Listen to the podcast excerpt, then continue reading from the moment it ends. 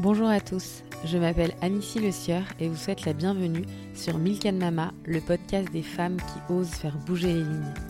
Bonne écoute. Donc je suis en vie et, euh, et j'ai perdu que ma jambe.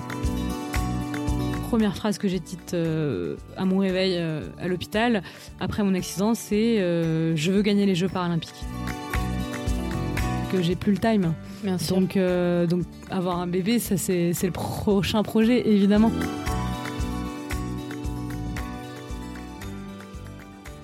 En Europe, la France est presque le seul pays à délivrer encore aujourd'hui des permis de conduire illimités, sans visite médicale préalable, et après cette obtention, aucun examen d'aptitude de nos capacités physiques n'est jamais exigé. Il y a un an et demi, Pauline s'est fait percuter par un conducteur de 92 ans qui a perdu le contrôle de son véhicule alors qu'elle était à l'arrêt sur le trottoir. Sa jambe gauche a été littéralement arrachée, elle avait 28 ans. Dans cet épisode, elle nous raconte le jour où tout a basculé, les mois d'hospitalisation à l'hôpital militaire de Percy, le rôle primordial de son couple qui tient une place essentielle dans sa reconstruction. Puis elle nous détaille comment, quelques mois après l'accident, animée d'une volonté de fer, d'un mental d'acier et d'un état d'esprit hors du commun, elle a transformé sa colère en combat en œuvrant pour qu'une loi sur le permis de conduire voie le jour, en s'acharnant pour refaire du ski et en ayant pour projet de gagner les Jeux paralympiques de 2024 à Paris pour l'épreuve de tennis en fauteuil roulant. En écoutant son histoire, on prend conscience plus que jamais que chaque instant compte, et c'est à travers son témoignage que l'expression voir le possible là où les autres voient l'impossible prend tout son sens. Pauline est une femme hors du commun que l'on n'est pas prêt d'oublier. Je me tais et vous laisse découvrir ma conversation avec Pauline. Bonjour Pauline. Bonjour. Euh, merci beaucoup d'avoir accepté euh, de me recevoir chez toi pour nous raconter ton histoire. Avec plaisir. Est-ce que tu peux euh, nous parler un peu de toi et d'où tu viens? Moi, je m'appelle Pauline Déroulède, j'ai 29 ans. Je suis une Parisienne depuis toujours. J'ai grandi à Paris, j'ai fait toutes mes études à Paris. J'ai très vite travaillé en alternance. À 17 ans, je, je suis rentrée à France Télévisions en alternance parallèlement à mes études de marketing. Et j'ai fait ensuite une licence en information et communication, tout en continuant de, bosser en télé. Moi, c'était un rêve depuis longtemps de, travailler dans le domaine audiovisuel. Donc, j'ai, beaucoup travaillé euh, pour France Télévisions d'abord, et ensuite, euh, je, suis devenue intermittente du spectacle. Euh, et j'ai travaillé pour différentes boîtes de production. sur des émissions principalement de divertissement, The Voice notamment, euh, voilà, et je suis devenue euh, petit à petit assistante réalisatrice. Donc c'était un métier euh, qui me qui me plaisait énormément parce que c'était un métier qui était dans l'action où il fallait bouger en permanence, travailler dans l'urgence et c'est voilà, c'est des, des, des conditions que j'ai toujours aimées puisque j'ai toujours été très dynamique. J'ai également fait depuis toute petite énormément de sport. Euh, le sport, c'est, ça a toujours été ma vie en fait. Mm. Beaucoup de tennis, euh, parallèlement euh, à mon travail d'assistante réalisatrice. depuis toute petite, j'avais passé mon diplôme pour être professeur de tennis.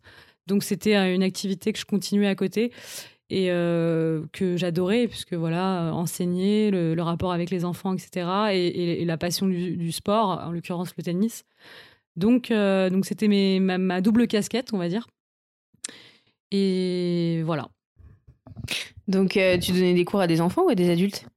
Je donnais des cours principalement à des, des enfants. D'accord. Euh, en école de tennis, des, des petits enfants, puis des, des jeunes adolescents, euh, voilà, mais pas des adultes. Et d'ailleurs, je préférais parce que j'aimais bien, j'aimais bien ce rapport-là avec avec cette catégorie de hmm. de, de, jeunes garçons, jeunes filles. Je me sentais plus proche d'eux et je trouvais l'enseignement plus plus riche. Voilà.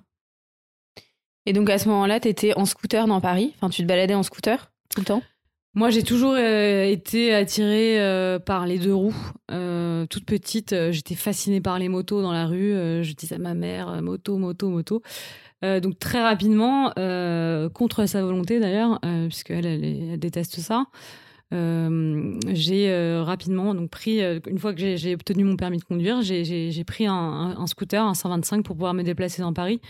Et c'est vrai que bah, par facilité, euh, dans une ville comme euh, Paris, on, se déplace beaucoup plus facilement en, deux roues. Et moi, c'était mon cas. J'avais, en fait, le, scooter, ça a toujours été euh, la liberté pour moi. Je pouvais aller à droite, à gauche, sans galérer à me garer, parce que je déteste ça, les bouchons. Mm. Et ça, ouais, ça a toujours été vraiment une liberté que j'adorais. Et, et voilà. Et donc un jour, tu étais en scooter et tu t'étais arrêté devant Mont-Saufleur, si je me trompe pas. Ouais. Et là, je te laisse raconter. Bah, c'était c'était un 27 octobre 2018, il y a un peu plus d'un an. J'étais avec ma compagne Tiffen et le soir, le samedi soir, on allait faire les présentations officielles à, son frère. voilà, c'était la première fois que, je l'ai rencontré, lui et sa copine. Et du coup, euh, on, venait de passer un moment hyper sympa euh, chez, les, chez, chez les, Chinoises qui leur avaient fait une manucure à, à Tiffany et ses copines. Et donc, on avait beaucoup rigolé ce jour-là, je me souviens. Et euh, on allait rentrer chez nous pour se changer, se préparer pour la soirée. Et on a eu cette idée, voilà, banale, de, celle d'acheter des fleurs pour pas arriver les mains vides. Et, je me souviens que dans la rue, on a traversé la rue de la Convention, puisqu'on habitait dans le 15e, juste à côté à deux reprises, on est, on, est passé devant des fleuristes et en fait, euh, la première fois et la deuxième fois, je me suis dit, bah non, on va s'arrêter au Mont Saufleur qui est beaucoup plus près de chez nous, comme ça après on sera arrivé. Enfin voilà, enfin, et si, et si, et si. Donc on s'est finalement arrêté à ce Mont Saufleur, euh, au croisement de la rue Danzig et de la rue de Convention dans le 15e arrondissement. Et, euh, et, je sais pas pourquoi. Euh, c'est vrai qu'on a une histoire particulière avec Tiffen, euh, assez fusionnelle. Donc on a, on n'aimait pas trop se séparer. Et je sais pas pourquoi cette fois-là, je finissais ma cigarette. ça doit être à cause de la cigarette. en tout cas, je, me suis dit ça va aller plus vite qu'elle y aille toute seule. donc je vais l'attendre. je vais me garer sur le trottoir. Donc je me suis garée sur le trottoir. Je l'ai attendu. J'ai coupé mon moteur. J'ai mis la béquille. Et je me suis, assise sur mon scooter en, en l'attendant et en la laissant partir euh, choisir euh, seule les fleurs. Et je sais pas pourquoi non plus, cette fois-là, j'ai gardé mon casque en fait sur la tête. Euh, sûrement pour me dire que ça, allait aller vite et que du coup, bah voilà, je restais telle qu'elle. Et à un moment donné, donc je, je la voyais pas revenir et je la voyais, elle avait quitté mon, mes yeux, on va dire, je ne savais pas où elle était et je me penche vers mon portable pour lui, écrire un message et, bon bah là c'est le, choc, on va dire, le, trou noir, je, perds connaissance et je me, je me retrouve 50 mètres plus loin euh, au sol où euh, là je sais pas ce qui s'est passé. Et, euh, et, je vois, la, première chose que je vois, c'est ma jambe arrachée. Donc là, je, comprends tout de suite ce qui est en train de, de se passer, mais euh, dans ces moments-là, c'est vrai qu'on c'est irréel. Euh, c'est-à-dire que deux secondes avant, j'étais sur mon scooter, sur le trottoir, un endroit où on est censé être en sécurité. Donc c'est pas comme si on était en circulation et qu'on voilà, il y avait y a toujours un risque de d'avoir un accident. Donc là, c'était vraiment irréel. Et euh, malheureusement, parce que maintenant c'est dans, dans nos sociétés, la première chose à laquelle j'ai pensé, c'est que c'était un attentat en fait. Parce que pour que je me retrouve 50 mètres plus loin avec la jambe arrachée, c'est qu'il y avait vraiment eu quelque chose de violent. Et, euh, et donc voilà, et donc euh, je me souviens que la première chose que j'ai faite, ça m'arrive encore d'y repenser évidemment, parce que c'est des moments qu'on n'oublie pas. Je dis souvent que dans, dans mon drame, j'ai été consciente tout le long et que j'aurais peut-être certainement préféré être inconsciente pour pas me souvenir de, de bruits, d'images bah, traumatisantes, notamment voilà cette vision de ma jambe arrachée. Euh, j'ai regardé le ciel et j'ai hurlé. Euh, voilà, et rapidement, il y a, y a, beaucoup de gens qui, qui, sont venus autour de moi. On m'a touché, on m'a fait un garrot, et, très rapidement aussi, euh, bah, Tiffany est arrivée. Et ça a été, on va dire, la seule figure, le seul moment rassurant, c'est quand je l'ai vue, en fait, où, où, tout de suite elle a compris ce qui était en train de se passer, la détresse dans laquelle j'étais, et du coup dans laquelle elle était aussi, euh, en me voyant comme ça. Et, euh, et euh, c'est sorti tout seul. elle m'a dit qu'elle m'aimerait toute sa vie. Et comme si c'était, voilà, dans ma tête, je, pensais déjà, mais qu'est-ce que qu'est-ce qu'elle va faire? Est-ce qu'elle va rester avec moi dans cet état-là? Enfin voilà, il y, a tellement de questions qui, fusent à, cet instant précis que c'est c'est compliqué de, de, gérer tout à la fois. Et euh, j'ai été euh, ensuite euh, transférée à l'hôpital militaire de, de, Percy. Tout au long de, la scène de l'accident, j'étais persuadée dans ma tête qu'on pouvait recoller ma jambe. Je ne sais pas pourquoi. Je pense surtout que c'était pour me protéger et que dans ma tête, c'était réparable, on va dire. Et c'est d'ailleurs la première question que j'ai posée en arrivant à, Percy, à l'hôpital, où en fait on m'a dit non mademoiselle, ça ça va pas être possible. Donc bon bah là c'est le double le double choc. heureusement derrière ils m'ont endormi pour une première opération chirurgicale post accident. Euh, et puis après, on rentre dans une, bulle, un univers euh, que voilà que je pensais jamais connaître. Moi, j'avais toujours eu la phobie des accidents, la phobie des hôpitaux. Euh, donc là, je me retrouve en plein dedans, victime, très entourée tout de suite dès le départ. Tiffen à mon chevet, qui est restée la première nuit contre tout le monde qui voulait nous séparer cette nuit-là parce qu'on n'a pas le droit de, dépasser les heures de visite. Sauf que cette nuit-là je pense que n'importe qui aurait pu nous aurait, essayé de nous séparer, il n'aurait pas réussi. Et, euh, et du coup, euh, du coup, voilà, je, suis rentrée dans un engrenage où, où, où en fait j'étais bon, heureusement euh, quand même très très shootée par les médicaments, beaucoup de morphine pour la douleur, etc. Parce que j'ai énormément souffert.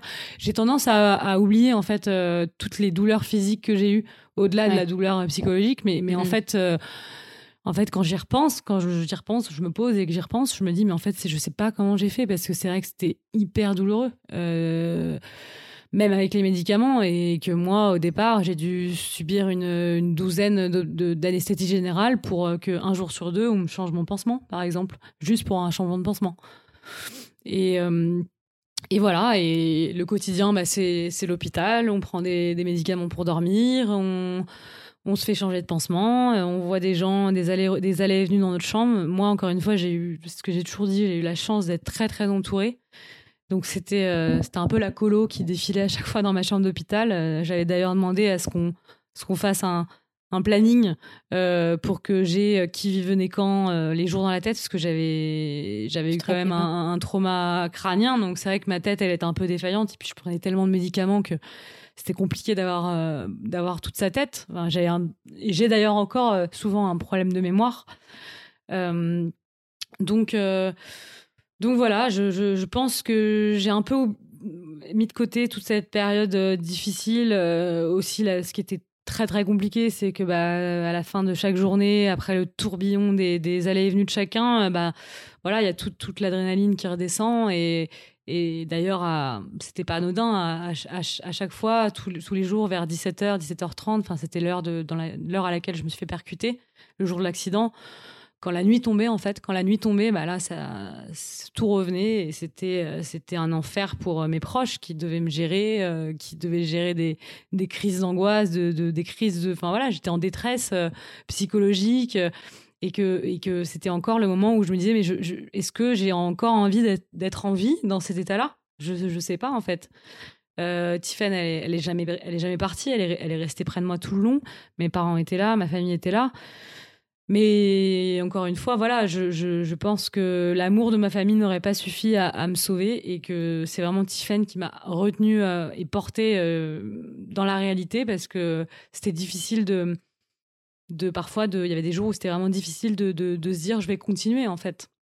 Euh, donc euh, donc c'était une période très très sombre. J'ai pu euh, enfin avoir une permission de sortie où j'étais d'ailleurs j'avais d'ailleurs été invitée sur le plateau de Danse avec les stars. C'était au bout de combien de temps? C'était c'était au bout d'un mois. Au bout d'un mois le temps d'une soirée. C'est-à-dire que je suis arrivée sur le plateau de Danse avec les stars en fauteuil roulant euh, c'était un peu la soirée paillette. Euh, voilà, c'était moi, ça a toujours été une émission que j'ai regardée, que je trouvais sympa, vraiment, vraiment la danse, euh, faire danser des gens qui savent pas danser. J'ai toujours trouvé ça dingue. Et voilà. Et après, après la soirée terminée, j'étais rentrée à l'hôpital toute seule parce qu'en fait, toute la journée j'étais entourée, mais le soir, bah, au moment de se coucher, les visites terminées, j'étais j'étais seule quoi et bah je, je m'endormais grâce aux médicaments parce que sinon c'était pas possible euh, puisque c'est le moment où on est posé et, on se où on se refait le film. Parce que moi, le film, je me le suis refait plusieurs fois. Je me suis demandé euh, pourquoi j'étais pas allée à un autre fleuriste. Je me suis demandé pourquoi cette fois-ci, j'étais pas rentrée avec Tiffany euh, chercher des fleurs. Il y a plein de choses et, bon, bah, ça, on apprend à le gérer. J'ai évidemment été très suivie sur le plan psychologique assez rapidement et c'est notamment, euh, c'est notamment le, premier truc à traiter, c'est les flashs, les fameux flashs euh, de l'accident, où encore une fois, moi j'étais consciente, donc j'ai, tout j'ai vu beaucoup de choses que j'aurais pas dû voir. Et... Parce que, excuse-moi, tu nous as pas dit ce qui s'était passé. Oui, c'est vrai, je l'ai pas dit. Comme quoi, c'est, c'est, ça vient sur le second plan. Euh, je pensais que c'était un attentat. Et en fait, quelques jours après mon, mon accident, j'ai demandé à ma mère ce qui s'était passé. Et en fait, elle m'a dit bah, c'est un vieux monsieur qui, qui, a perdu le contrôle de sa voiture. Et là, je me souviens m'être, m'être retrouvée dans, dans, un état mais ahuri. Quoi. Je me suis dit mais, mais c'est, c'est juste ça. Mais, il avait quel âge? Il avait 90, enfin, il a 80, enfin, il avait 90 ans. Et, je me suis dit, mais, mais comment il a pu euh, faire un carnage pareil enfin, J'ai quand même eu la jambe arrachée sur le coup, en plein Paris, euh, une rue euh, où on est censé rouler à 50 km/h. C'était pas croyable pour moi d'entendre d'entendre ça. Et, lui, il a rien eu? lui, il a rien eu. Il, a, il, était vraisemblablement en état de choc, mais, mais physiquement, il a pas eu. De... Non, physiquement, lui et sa femme n'ont rien eu. C'est un peu bah, l'ironie du sort, ils ont, ils ont fauché trois jeunes gens, parce qu'on était trois jeunes. Et eux, ils ont rien eu, à part, le, j'imagine, la blessure psychologique d'avoir, voilà, d'avoir fait ça.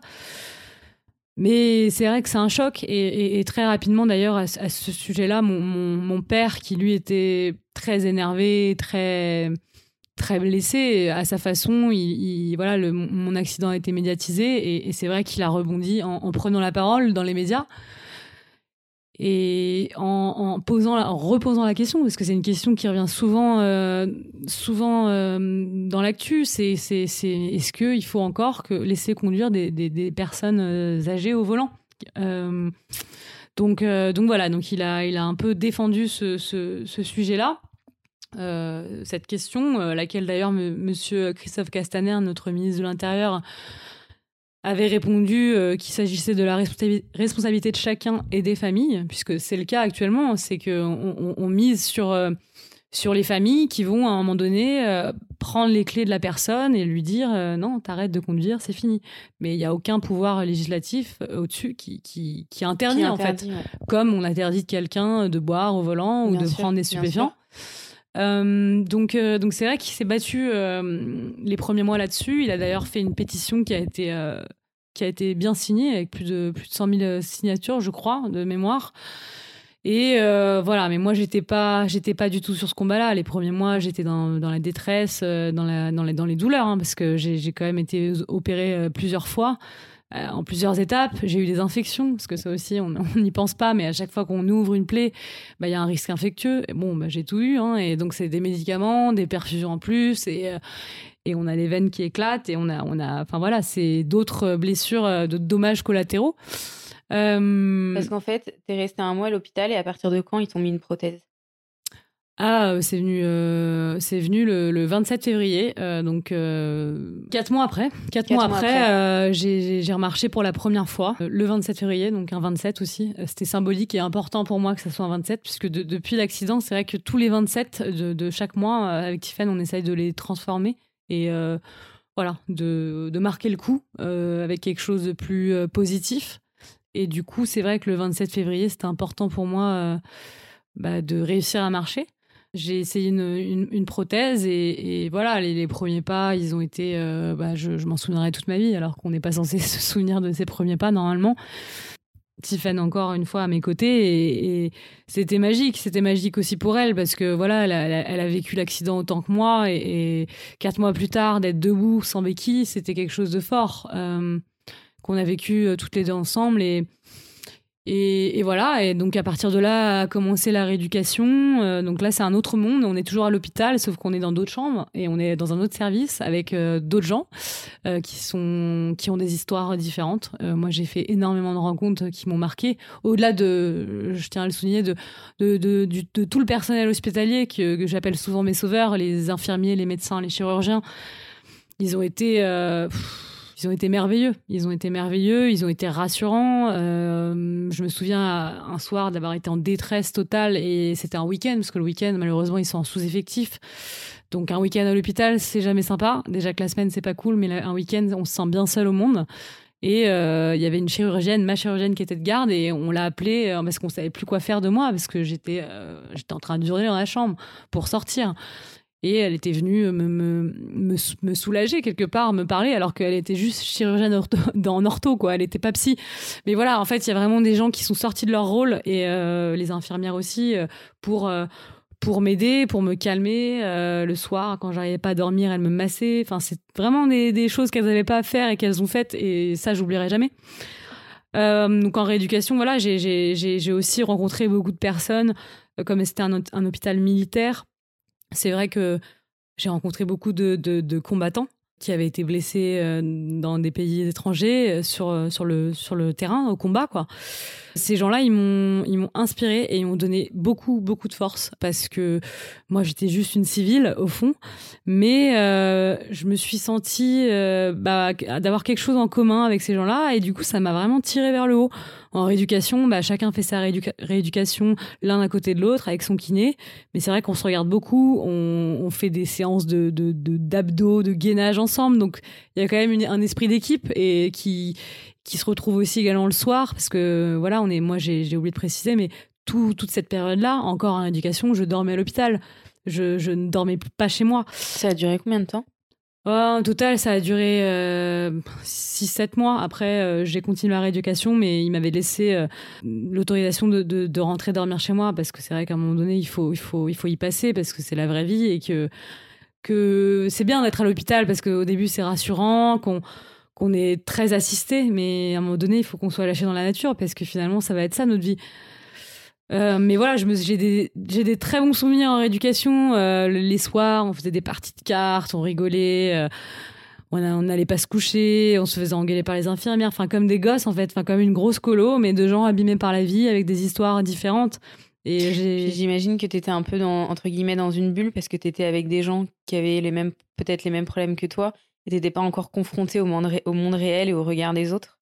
Non, c'est ça en fait, on était j'étais protégée. J'étais protégée du regard des autres. J'étais protégée, euh, voilà, avec tout cette, euh, ce monde hospitalier qui, euh, qui était rassurant, puisque je le dis encore là quand j'y retourne à l'hôpital pour des consultations. obligatoires quand je rentre dans cet hôpital, c'est ma maison. C'est triste à dire, hein, mais c'est devenu ma maison. Je, je, connais tous les couloirs, tous les services parce que j'ai tellement erré, euh, je me suis tellement baladée dans ces couloirs, j'ai remarché dans ces couloirs que, je voilà, je, je pourrais jamais l'oublier. Mais euh, voilà, encore une fois, euh, j'ai très vite compris en rééducation qu'il y avait pire que moi. Et ça, je pense que chacun à son niveau peut se le dire. Moi, très rapidement, je me suis dit après mon accident que j'avais la chance d'être en vie. C'était pas négligeable. Mon casque m'a sauvé la vie parce que je l'ai gardé. Il a sauté quand il a, je l'ai perdu au moment du choc, mais il m'a quand même protégé. Donc je suis en vie et, euh, et j'ai perdu que ma jambe. Et ça, je me suis rendu compte que c'était une chance parce qu'il y avait d'autres gens qui étaient très beaucoup plus abîmés pour des choses euh, banales, des accidents euh, quotidiens, et que voilà, bah, il y avait toujours pire que moi, et que je j'avais pas à me plaindre, à me plaindre. Et voilà, je j'avais pas le droit de me plaindre. Déjà que c'était pas dans mon tempérament, mais là encore moins encore une fois, euh, à chacun à son niveau. Euh, moi, je me souviens euh, aider des gens qui étaient beaucoup plus handicapés que moi, et, c'était valorisant quelque part de me dire que ben, moi, même moi, avec une jambe en moins, sans prothèse, sans béquille, ben, je, peux, je, peux, je peux tenir la porte à, un tétraplégique qui, lui, peut pas se servir de ses membres supérieurs. Bon, voilà, il y a, toujours pire que soi, et, et ça aide, ça, ça donne envie de s'en sortir. Et encore une fois, cette, cette ambiance de guerrier, moi, de warrior, parce que j'étais vraiment entourée de warriors, et ben il m'a il m'a sauvé en plus de l'entourage que j'avais déjà. Et euh, j'ai pu enfin euh, sortir de l'hôpital parce que j'ai appris, j'ai réappris à marcher. En fait, euh, mmh chacun se rend pas compte, mais il y a toute une technique de marche. Il faut, il faut, il faut s'appuyer sur sa prothèse. Il faut, il faut charger son pas, comme on dit, pour pouvoir faire en sorte que le genou plie. Enfin, le faux genou, parce que j'ai plus de genou. Donc, c'est toute une technique qu'on nous apprend bien et surtout surtout très important qu'on nous montre vraiment euh, ce que c'est la marche parce que si on, commence à prendre des mauvaises habitudes derrière c'est toute notre vie qu'on le paye avec des problèmes de dos des problèmes de hanches et que voilà le, but des, kinés c'est de, faire en sorte que ça arrive pas et qu'on marche correctement quoi et, euh, et, du coup, j'ai sorti de l'hôpital. Et euh, là, bah, c'est un peu le contre-coup, hein, parce qu'encore une fois, on sort de sa bulle rassurante, où on, on, est en sécurité, et le quotidien reprend. Et C'était l'été à ce moment-là? Et c'était l'été. Et ça a été euh, l'épreuve du feu, comme je dis souvent. Euh, j'ai pas eu le choix, euh, forcément, de, me mettre en short, parce que, bon, il faisait une chaleur en plus que j'allais pas me mettre en pantalon. Et donc là, bah, on sort dans la rue avec sa prothèse et le regard des gens, le regard des gens qui, qui que je comprends, hein, parce que je serais la première par curiosité. C'est pas commun de voir une, quelqu'un avec une prothèse, donc les gens. Les gens regardent. Ouais, les gens regardent, ça attire, ça attire l'œil. C'est c'est c'est voilà, ça a pas la même couleur que la peau. Euh, enfin, il y a pour plein de raisons et, forcément les gens se demandent euh, qu'est-ce qui lui est arrivé. Elle est jeune. voilà, des questions que moi-même je pourrais me poser et, et que je pouvais déjà me poser quand je voyais quelqu'un en fauteuil avant. Euh, c'est humain et, ça a jamais été malveillant. Mais voilà, c'est c'est vrai qu'un regard, deux regards, trois regards. Bon, il faut être solide dans sa tête, bien entouré. moi, je me souviens la première fois que je suis allée sur la plage, j'étais incapable de sortir toute seule j'ai demandé à Tiffen, à ma mère, de, faire un harem autour de moi pour, pour avoir la force d'affronter le regard parce que c'était trop difficile. Je savais que voilà, à la plage, en maillot de bain, euh, bah forcément, euh, j'allais faire un peu tâche, quoi. Je veux dire, on, allait se souvenir de moi. C'était euh, visuel. Donc, donc voilà, mais j'ai pas eu le choix en fait. C'est ce que je dis toujours, j'ai pas eu le choix. On était en plein été. Il faisait, plein, avais plein de mariages aussi j'avais ouais alors c'était des mariages qu'on avait qu'on avait prévus euh, quand j'étais encore à l'hôpital. On avait pris des billets d'avion sans savoir où j'allais en être.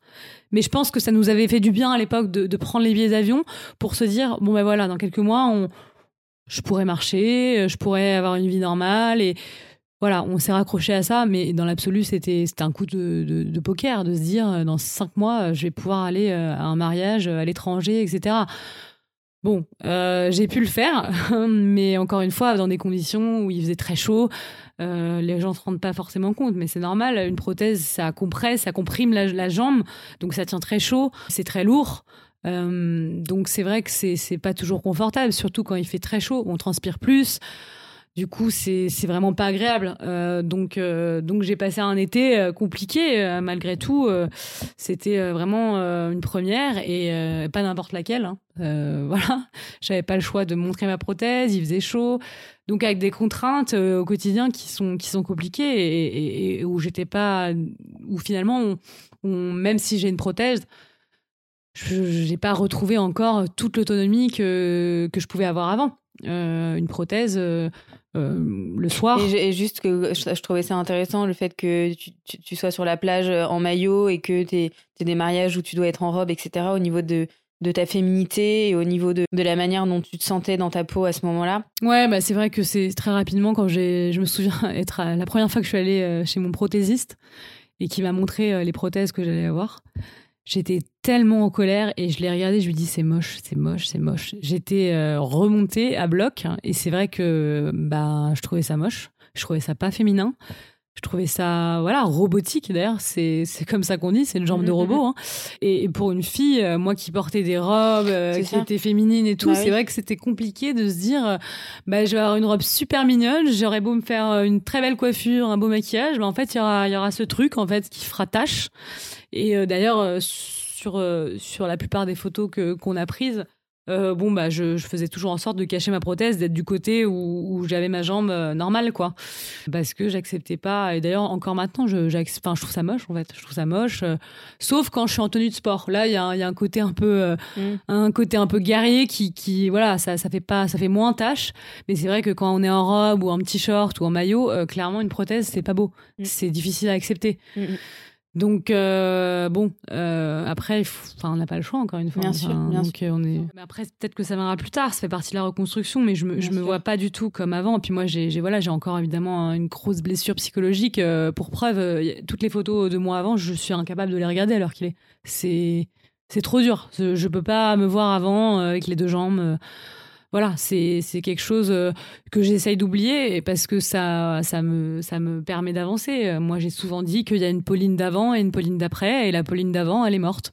Elle est restée euh, sur ses pavés dans l'accident, et maintenant, il y a une nouvelle Pauline avec une jambe de robot, et que bon, bah, elle fait comme elle peut pour être féminine. Ça sera pas comme avant, mais certainement pas même.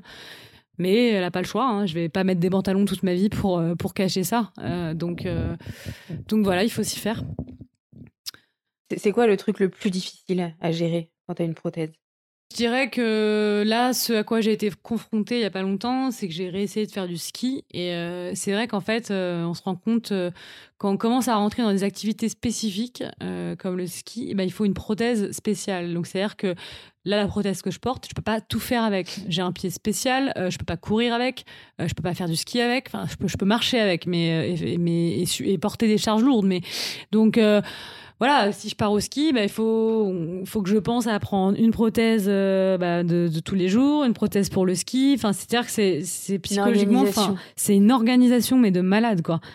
Ouais, en fait, je peux, faut toujours que j'anticipe. Alors attends, est-ce que là je vais là? Mm. Est-ce que je prends mes béquilles au cas où, au cas où il y a une panne aussi sur la prothèse? Ça m'est déjà arrivé d'être bloqué avec le la jambe. d'avoir une panne? Bah c'est que le genou électronique, c'est quand même électronique, donc c'est ça, c'est comme une voiture et parfois ça se bloque et donc ça nous fait une jambe de bois où tu peux plus plier la jambe et du coup bah pour marcher c'est compliqué.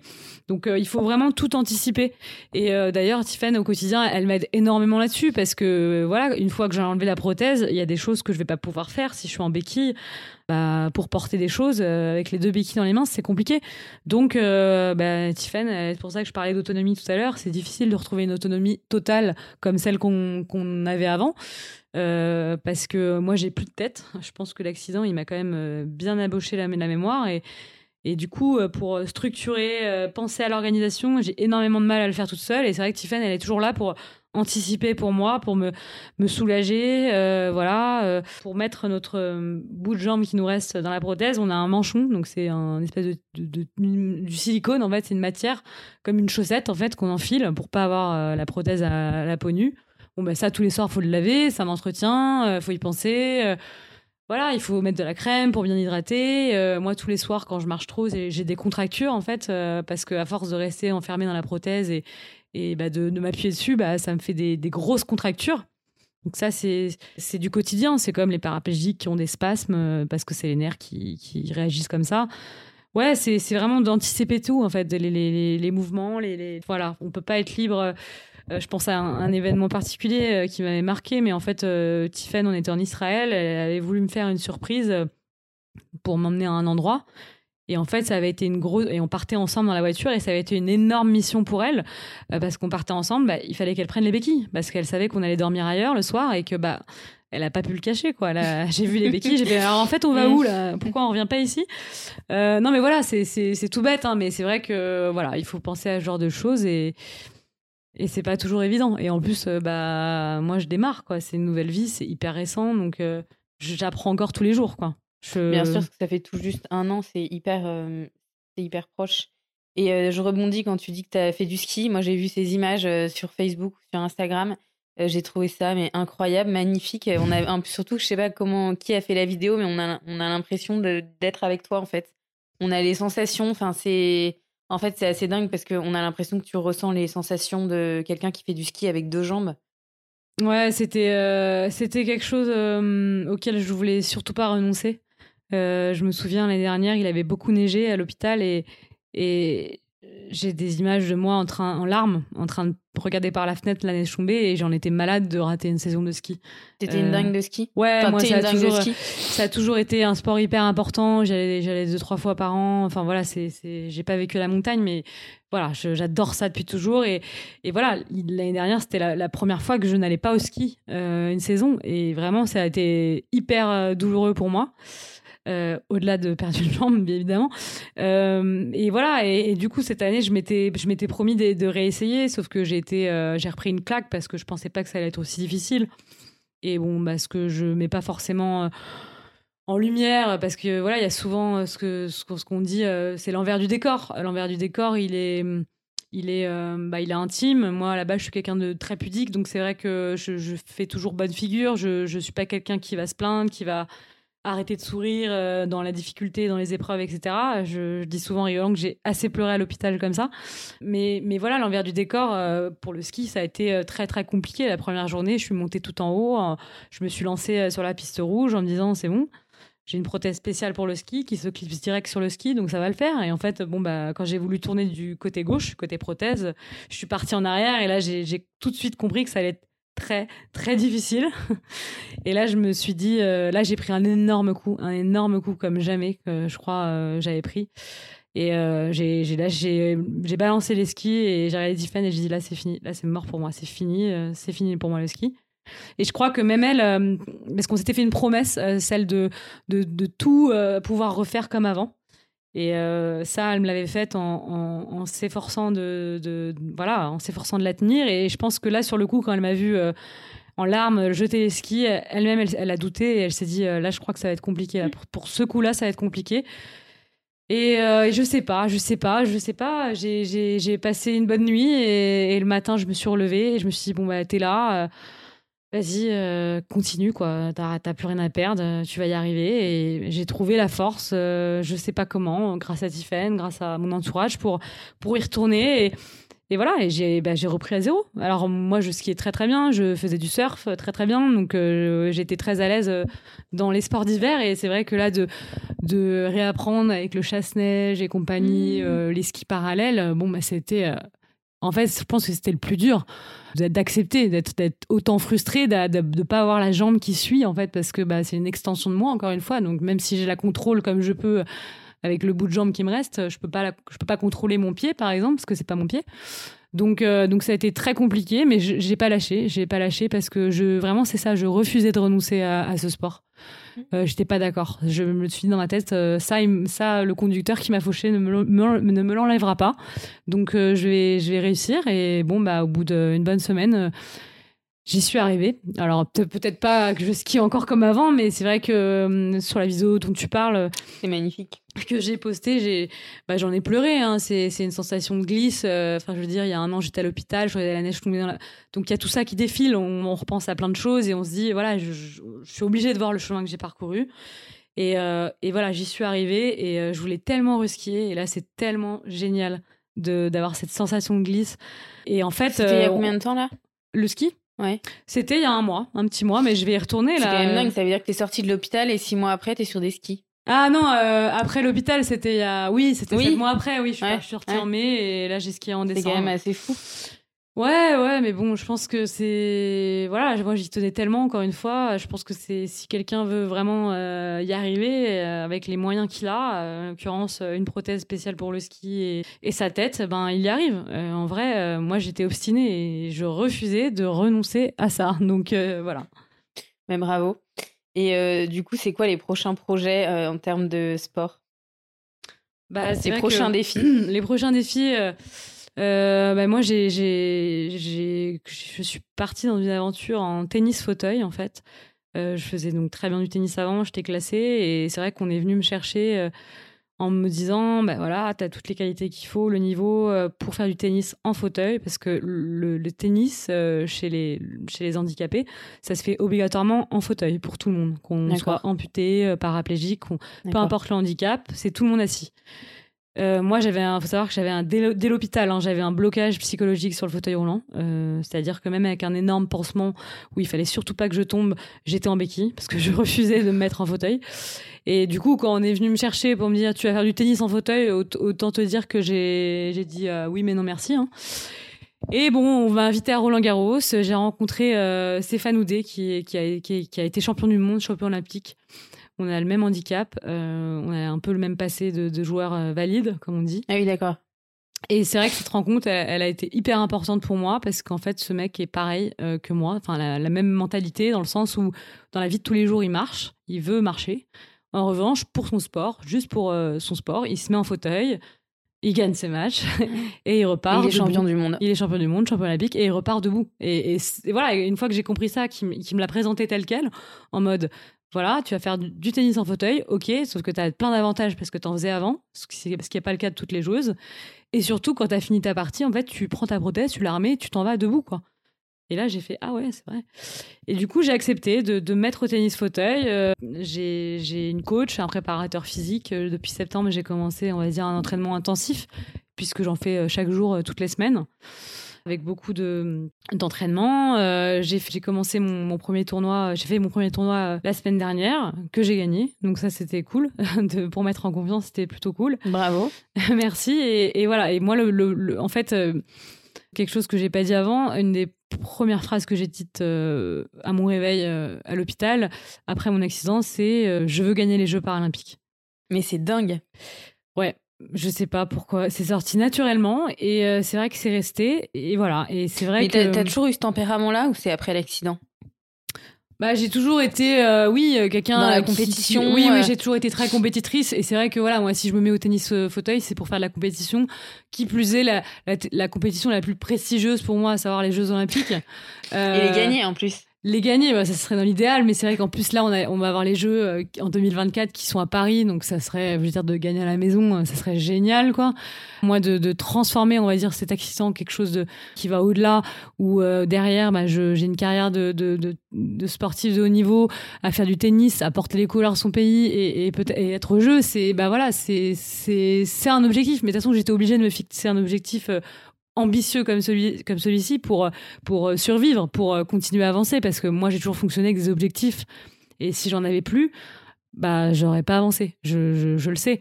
Donc euh, donc très rapidement je me suis mis cet objectif là en tête.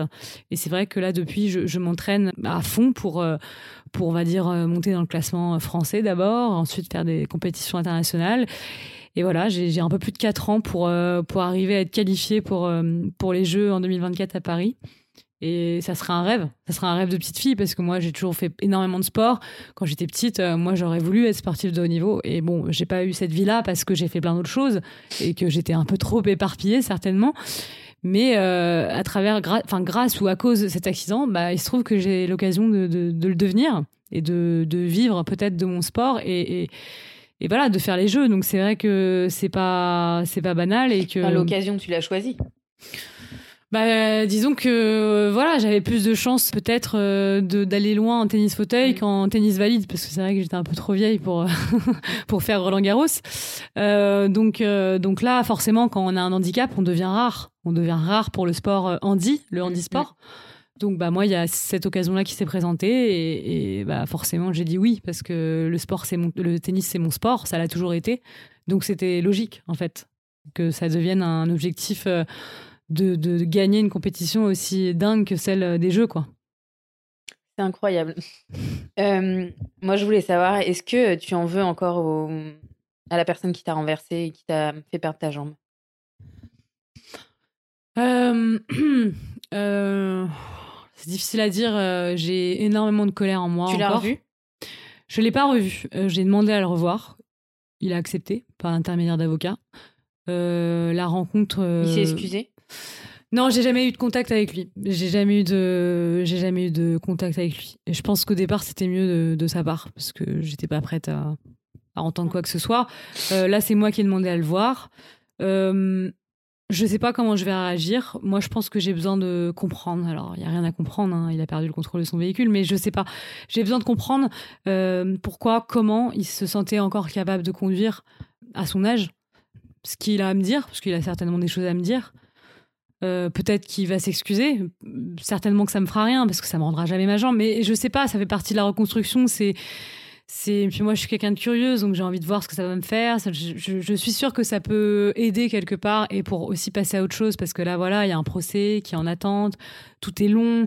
Euh, tout est long en fait. Donc euh, au moins ça, ça sera une avancée.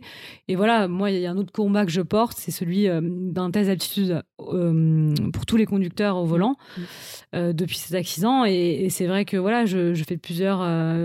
Euh, J'interviens dans plusieurs émissions. Euh, à l'Assemblée nationale, je fais régulièrement maintenant des réunions de travail avec des députés pour bosser sur un futur projet de loi potentiel. Ça avance?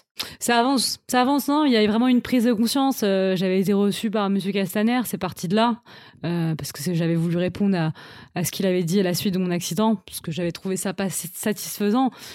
Euh, c'est d'ailleurs, il s'était d'ailleurs excusé en disant qu'il n'avait pas été préparé forcément à la question et, et que effectivement il fallait faire, il y avait plein de choses à faire. Euh, moi, je, je me suis beaucoup renseignée sur le sujet. Euh, je me suis rendu compte que dans la plupart des pays, sauf en France et en Allemagne, il y avait ce genre de test euh, qu'on n'avait pas le permis illimité. Et, euh, et c'est vrai que au départ, j'en ai, j'ai commencé à en parler autour de moi. Ça paraissait logique pour tout le monde. Et tous les retours, témoignages que j'ai eus, euh, bah, c'est vrai que c'est toujours évident en fait pour euh, pour tout, tout le monde en fait. Bah, évidemment, en fait, on n'a pas le pers- on n'a pas le, le permis à vie en fait. Enfin, il y a un moment donné, c'est la nature. On n'a plus les mêmes réflexes, on n'a plus Bien les sûr. mêmes capacités cognitives. Oui, ça semble évident, mais c'est pas le cas. Ouais, voilà. Après, je peux comprendre euh, que ce soit difficile pour certaines personnes parce que c'est d'ailleurs tout le chantier qu'on est en train, sur lequel on est en train de travailler en ce moment. C'est dans le cas où cette loi elle passe, qu'est-ce qu'on fait des personnes qui sont plus aptes à conduire? Bah, il faut proposer des solutions alternatives de mobilité. Il faut, voilà, il faut que ces gens-là ils puissent bouger quand même, même s'ils peuvent plus conduire. Donc en fait, c'est un énorme sujet. Mais je sais pas pourquoi. Euh, je suis convaincue qu'on va y arriver. Je, depuis, depuis que j'ai commencé à reprendre le. Je, je suis sereine. J'ai compris que ça allait prendre énormément de temps, mais moi, c'est un peu c'est une des missions de ma vie de d'y arriver. Et, et, surtout, ce que je dis à chaque fois, c'est que pour moi, c'est trop tard hein, parce que j'ai perdu ma jambe. Mais, mais je pense qu'il y a plein d'autres accidents qui pourraient être évités. Encore cette année, il y en a eu des dramatiques euh, qui, à chaque fois, moi, à chaque fois qu'il y a un fait divers qui sort. Euh, senior ou pas, hein, c'est pas c'est pas vraiment euh, c'est pas que pour les seniors, ça aussi je l'ai beaucoup dit. Hein. c'est des gens qui sont pas aptes à conduire, en tout cas qui le sont plus. Bah ça me déchire. Franchement, ça me je le prends trop trop à cœur parce que je me dis mais c'est parce que déjà j'ai été à cette place de victime et euh, bon moi j'ai eu la chance de m'en sortir, mais mais ça peut parce que c'est ton combat donc t'as envie que ouais, ça ouais c'est c'est que je me sens bah, je me sens responsable en fait. Quand il y a un accident de plus qui arrive je me dis mais ça me rappelle que bah il faut que je continue en fait ce, combat. là et qu'on y arrive parce que parce que c'est plus possible quoi. C'est plus possible. Euh, l'alcool c'est interdit au volant la drogue aussi.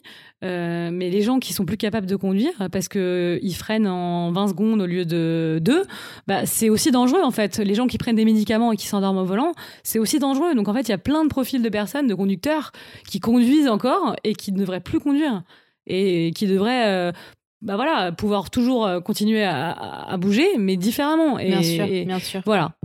En tout cas, c'est un beau combat. Euh, bah, comme on est dans Milk and Mama et que forcément on parle toujours un peu maternité, moi je voulais savoir si tu avais des projets d'enfants. Ouais, j'ai des projets d'enfants évidemment. C'est vrai que bah moi voilà, je suis avec une fille, donc c'est évidemment plus compliqué. Hein, c'est pas sur commande. Euh, Tiffany, elle a toujours eu un désir d'enfant depuis très longtemps. Donc, euh, et puis moi, elle m'a tout de suite, euh, à partir du moment où on a été ensemble, elle m'a tout de suite donné l'envie de d'en avoir aussi euh, rapidement, même si je suis plus jeune qu'elle. Et puis bon, bah c'est sûr que hum, quand il y a un, accident comme ça qui arrive dans, dans notre vie. où on risque, on a risqué de mourir, ce qui est mon cas, bah ça nous fait voir les choses différemment. C'est tellement cliché de le dire, mais c'est tellement vrai une fois qu'on y est. Euh, moi, je vois plus du tout les choses de la même manière. À la fois, je suis devenue, je, sais que je suis devenue beaucoup plus exigeante, beaucoup plus dure avec les gens. C'est d'ailleurs, on me le reproche encore souvent, mais moi, ça, c'est, aussi un peu les, les, blessures de mon accident. Je suis très dure avec euh, moi-même, la première, et les gens. Et voilà, et la valeur de la vie, elle n'a pas de prix en fait, elle prend tout son sens. Et que moi, je suis pressée de tout. Je suis pressée de de, bah, de me marier avec Tiffen, d'avoir des enfants. Et, je pense que le projet d'avoir des enfants, il va arriver beaucoup plus vite que prévu, évidemment. Évidemment, si on n'avait pas eu cet accident, euh, on aurait peut-être pris plus notre temps. Sauf que là, bah, c'est comme si on prenait 10 ans dans la, dans la tête et que ben que du coup, moi, c'est ce que je dis souvent dans mes, dans mes posts euh, sur Instagram, c'est que j'ai plus le time. Bien sûr. Donc, euh, donc avoir un bébé, ça, c'est, c'est le prochain projet, évidemment. Et physiquement, tu peux porter un enfant, malgré le fait qu'il te manque une jambe? Bah alors euh, oui, physiquement, dans l'absolu, je peux porter une jambe. Après, un enfant? Pardon. physiquement, je suis complètement Physiquement, dans l'absolu, je peux porter un enfant. Après, euh, je pense que ça risque d'être très lourd à porter. Mm, mm, mm, ça risque d'être beaucoup plus contraignant que, que pour une femme enceinte. Bien sûr, mais c'est possible. Qui a ses deux jambes, c'est possible. Après, je pense que euh, ça, c'est une supposition de ma part, mais je pense que tu vois, je serais, je serais beaucoup plus euh, amenée à être immobilisée, alitée que quelqu'un qui a ses deux jambes parce que ça sera trop fatigant pour moi, tout simplement. Mais évidemment que c'est possible, évidemment. Mais c'est génial. Ouais. Ouais, ouais. Et ça, ça fait partie des choses qui donnent de l'espoir. Dans, dans, dans mon histoire, j'ai beaucoup de signes d'espoir euh, de la part de personnes, de la part de, des projets de vie qu'on peut avoir. Après, c'est différent. Et, encore une fois, j'ai la chance d'avoir été euh, entourée. Je sais que j'ai été hyper privilégiée là-dessus et, et je m'en serais pas sortie sans, sans tous les gens autour de moi. Est-ce que tu es heureuse aujourd'hui? Non, je peux pas dire que je suis heureuse parce qu'il y a, y a, plein de choses pas réglées et, euh, et c'est encore encore tout récent. Euh, je suis encore blessée. Euh, voilà, moi, il y a, y, a, y a, des états dans lesquels je peux me mettre encore où, bah, c'est, je suis à vif, en fait. J'ai encore beaucoup de colère. Euh, parce que j'ai pas tourné la page sur mon accident, que c'est, c'est, trop proche et, et puis peut-être parce que j'ai pas encore pardonné. moi, je pense que malheureusement, j'arriverai à, à, faire tout ce deuil une fois que cette fameuse loi, elle sera passée, en fait parce que je sais que ça n'arrivera plus jamais. En tout cas, qu'il y aura eu quelque chose de fait et que mon accident, il aura été utile, en fait. Bien sûr. Et, et, et là, là, oui, je pourrais être heureuse, je pense. J'aurais le droit d'être enfin heureuse. Et euh, le mot de la fin, une note positive? Une note positive qu'on dit souvent, mais vraiment c'est du vécu. Moi, je pense qu'on peut toujours s'en sortir. Et il y avait une phrase qui m'a beaucoup aidée quand j'étais à l'hôpital et je ne l'ai plus en tête, mais en gros, qui dit que que les plus durs combats sont pour les, les plus forts soldats. Et moi, ça m'a toujours aidé, euh, ce côté un peu euh, guerrier à, survivre. Et qu'il faut toujours se rendre compte de la chance qu'on a, on est en vie. Euh, pour les gens pour qui tout va bien, bah, c'est super. En fait, moi, c'est ce que j'avais avant. J'étais en bonne santé, bah, on se sent intouchable, ça n'arrive qu'aux autres, les drames. Nanana, Bon, il bah, faut en profiter, mais il faut vraiment avoir cette valeur-là de la vie voilà, que tout peut basculer d'un jour au lendemain. Euh, j'en suis la, preuve. Euh, mais on peut, on peut toujours s'en sortir. Il faut de la volonté. Il faut être très bien entouré. Ça aussi, c'est, en tout cas, faut, faut arriver à bien s'entourer et à surtout pas baisser les bras. Et, euh, voilà, et moi je sais que ça m'a beaucoup aidé aussi d'avoir des figures dans lesquelles m'inspirer et, puiser de la force. Donc il faut bien les choisir, ces figures-là. Et voilà, et puis bah, moi je suis euh, maintenant euh, à dispo, à dispo de, n'importe qui euh, si je peux aider à, mon petit niveau. C'est déjà le cas à travers des témoignages que je reçois. Et, et voilà, moi, j'ai pas forcément eu euh, la chance au début, euh, de, via les réseaux, de voir des vidéos, de voir, euh, bah voilà, quand j'ai voulu faire du ski, bah il n'y avait pas de vidéos de gens qui faisaient du ski. Donc bon, c'est pour ça que j'en ai posté parce que je me dis si quelqu'un d'autre arrive à ma place plus tard, bon bah peut-être que ça pourrait lui donner de l'espoir de voir que c'est possible et qu'on peut tout refaire.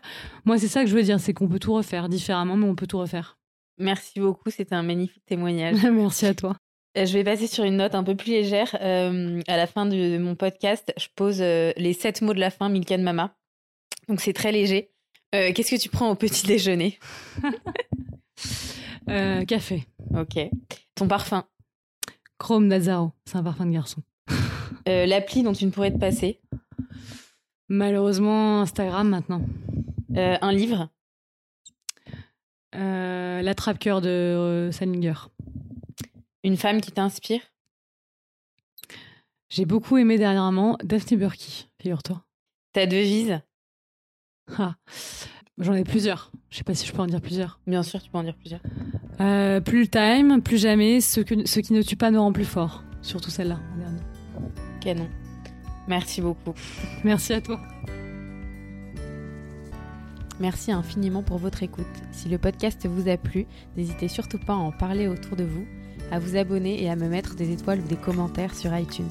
Vous pouvez également me suivre ou me contacter sur Instagram. À très vite.